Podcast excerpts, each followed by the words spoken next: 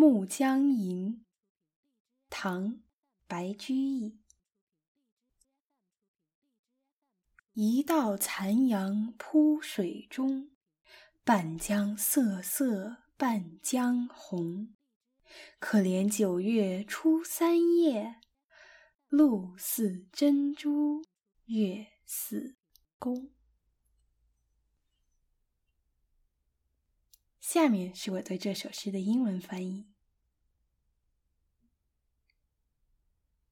Ode to a River at Dusk. The fading strains of sunlight sweep through the water, one half twilight chill, whilst the other burns maroon. How winsome this third night of the ninth month, an evening of pearly dew and bow shaped moon.